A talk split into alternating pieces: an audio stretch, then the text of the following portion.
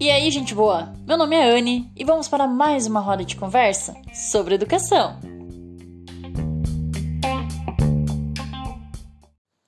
Como você está? Como estão suas emoções? Você se pergunta às vezes durante o dia como você está perante ela, elas, né? Se está tranquila, se está com um pouco de raiva, se está ficando triste, como é que é que elas estão? Eu eu coloquei esse exercício para mim e já já virou um hábito. Então durante o dia assim eu vou vou nomeando elas, né? Nossa, como agora estou empolgada, como eu estou feliz, né? Ou nossa, que já não levantei legal, né? Já vamos cuidar aqui porque vai ser um dia mais que vou estar mais triste, reagindo, né, mais aberta assim a, a frustrações. Então, como é que é que a gente vai indo? E é um exercício legal para você ir se conhecendo e se permitindo.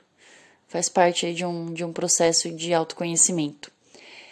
Hoje eu quero, na nossa nosso episódio, a nossa roda de conversa, quero estar falando sobre amor próprio na infância, porque normalmente a gente vai vai descobrir e vai se apropriar dessa palavra, né, desse conceito, mais na fase adulta mesmo. E eu acho que a gente pode estar tá, tá começando a olhar para a infância com isso, né? Claro que que em determinadas experiências, quando vem, né? E, e eu como orientadora, assim, eu, eu passo por algumas situações e que me coloca isso. Então, há uns anos atrás, eu tive essa experiência e hoje eu quero, quero contá-la aqui e, e, trazer essa reflexão sobre a gente desenvolver na infância, né, com as nossas crianças, esse amor próprio, de que forma que a gente pode conseguir isso. Bora lá?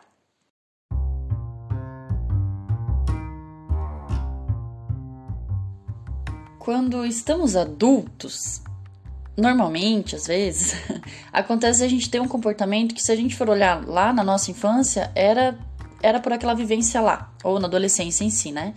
E aí, quando a gente fica adulto, às vezes a gente vai, vai seguindo esse comportamento. Quando a gente começa a olhar para esse comportamento, normalmente é porque, né, tá passando por alguma dificuldade, algum bloqueio, e a gente vai identificando isso e tentando trabalhar, né, tentando melhorar. E normalmente é, é a base lá da infância, então é o que a gente vem hoje já reconhecendo.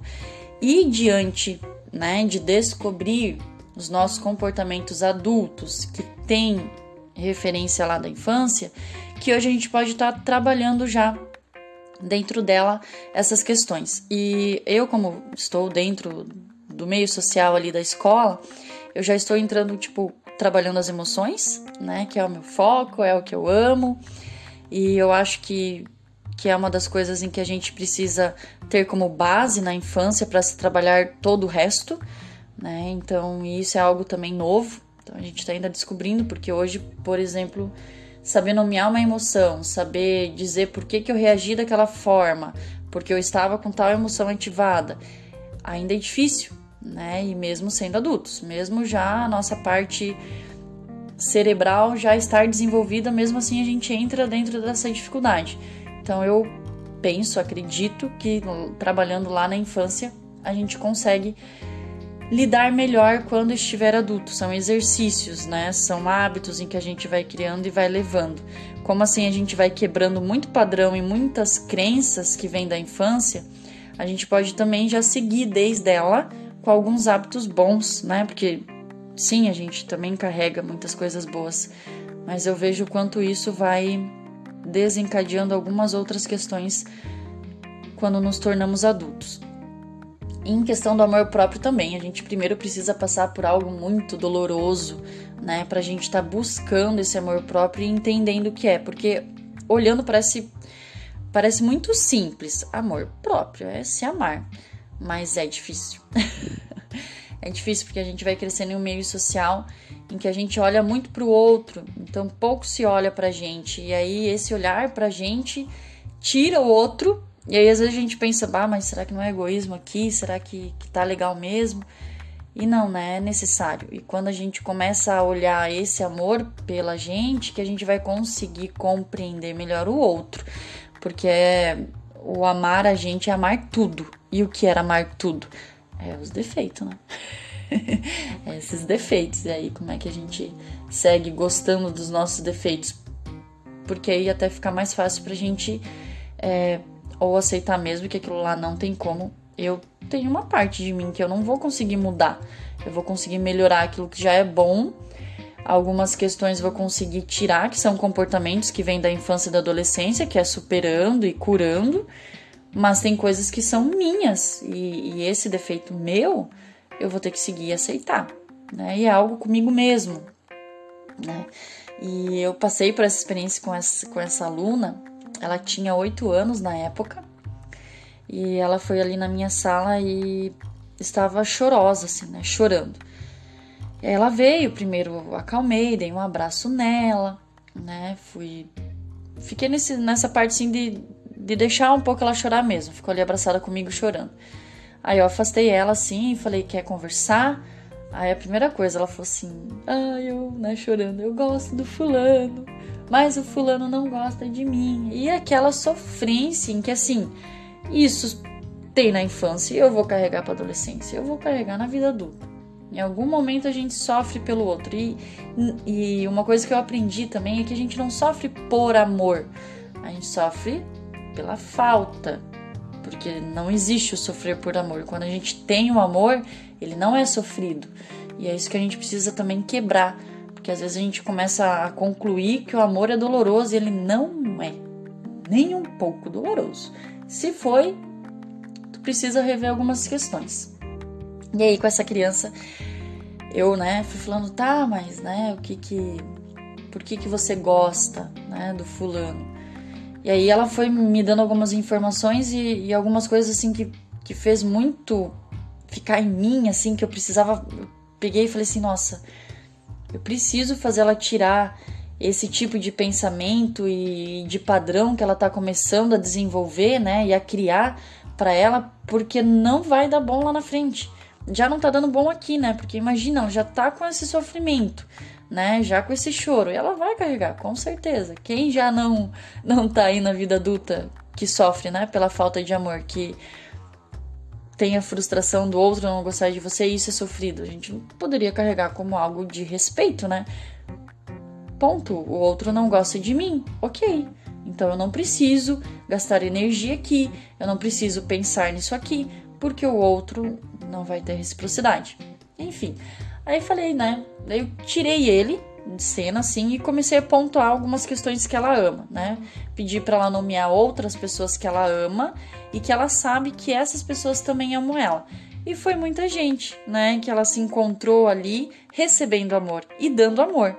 Então eu fui fortalecendo ela nessa questão e depois fui para ela. Comecei a falar o que ela pode amar nela e daí foi mais confuso, claro, né? Porque foi algo muito novo porque ir até o outro é muito mais fácil. Eu já conheço, porque eu tô sempre indo pro outro, né?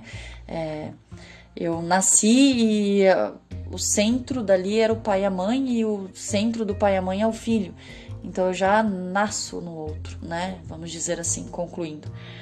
E aí eu fui trabalhando com ela essa questão do amar nela.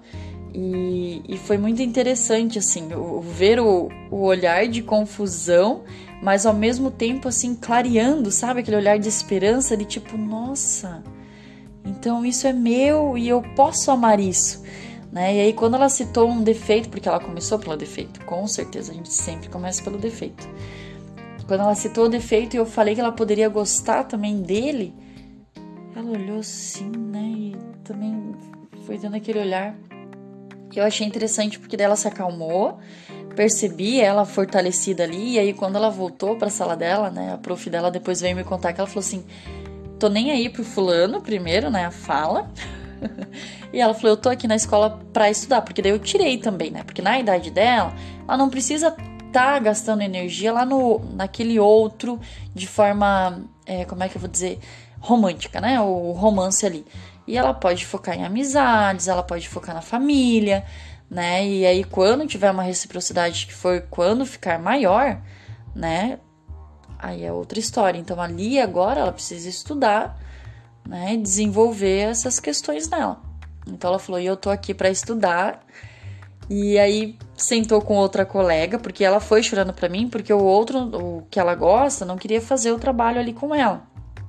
Então, ela foi naquela outra Lides que deu atenção e tudo, então foi muito bom. E é onde ela vai encontrando essas questões nela, né? E vai desenvolvendo. E é por isso que eu acho que assim, aonde eu, eu tenho a base emocional, reconhecendo elas e entendendo elas, é, conhecendo também elas, eu me sigo nessa base e, e quando eu reconheço amor próprio também, aquilo que eu posso estar em mim, eu vou saindo do outro, né? E daquele outro ainda que, que não tá tendo reciprocidade, que não tá tendo algo legal, nem amizade se é, né? Porque na infância eu preciso trabalhar amizade.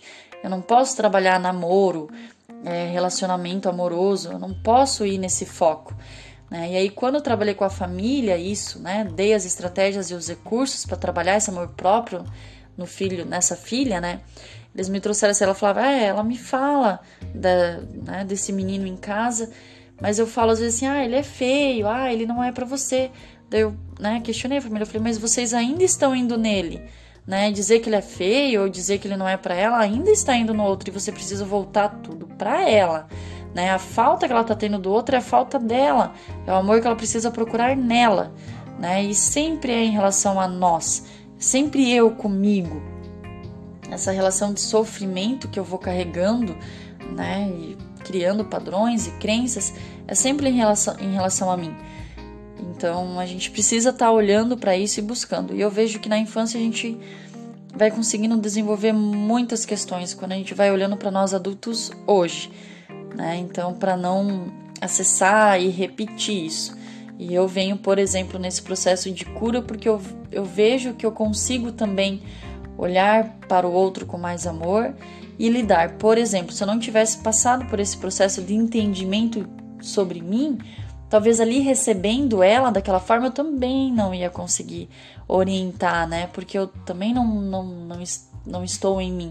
Então eu vendo ela naquele sofrimento, eu me identifiquei totalmente com, com uma Anne lá na infância e consegui orientar ela como quem, né?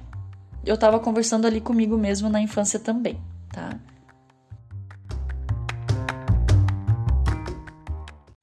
Concluindo então essa reflexão, é de que podemos sim, já na infância, é, dar atenção a certos movimentos, a certos comportamentos em que elas vão já desenvolvendo em que a gente pode tá, estar interferindo e orientando da melhor maneira, né? Para que se, se possa ali se encontrar e se amar mais, né? A gente precisamos urgente olhar para isso e podemos sim também estar orientando nossas crianças nesse processo.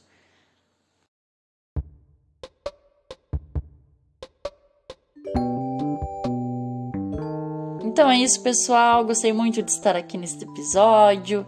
Amo gravar, amo conversar com vocês. E se fez sentido, se vocês gostaram, compartilhe com um amigo, tá bom? Então é isso, gente. Fiquem bem e se amem sempre que possível.